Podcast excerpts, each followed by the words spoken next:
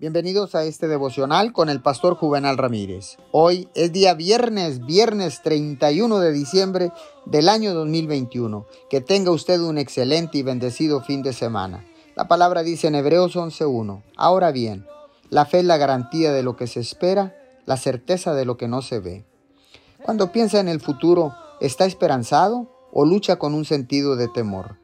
Las personas que han visto la fidelidad en el pasado tienden a tener esperanza para el futuro.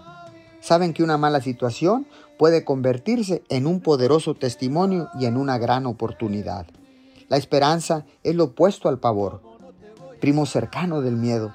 El pavor le roba la capacidad de disfrutar de la vida cotidiana y hace que la gente se sienta ansiosa por el futuro. La esperanza nos permite confiar en Dios y dejar nuestras preguntas sin respuesta en sus manos nos da poder para permanecer en paz y nos permite creer lo mejor de los días que vendrán. Cuando vivimos con esperanza, tenemos una expectativa confiada en que Dios está a cargo y que nos está guiando hacia su gran plan para nuestras vidas. Señor, gracias, porque ahora sé que puedo vivir con esperanza, porque tú tienes el poder para proveerme y para guiarme a través de cada situación y de cada circunstancia. Todo es posible para ti, Señor. No hay nada imposible para Dios. Te doy gracias en el nombre de Jesús.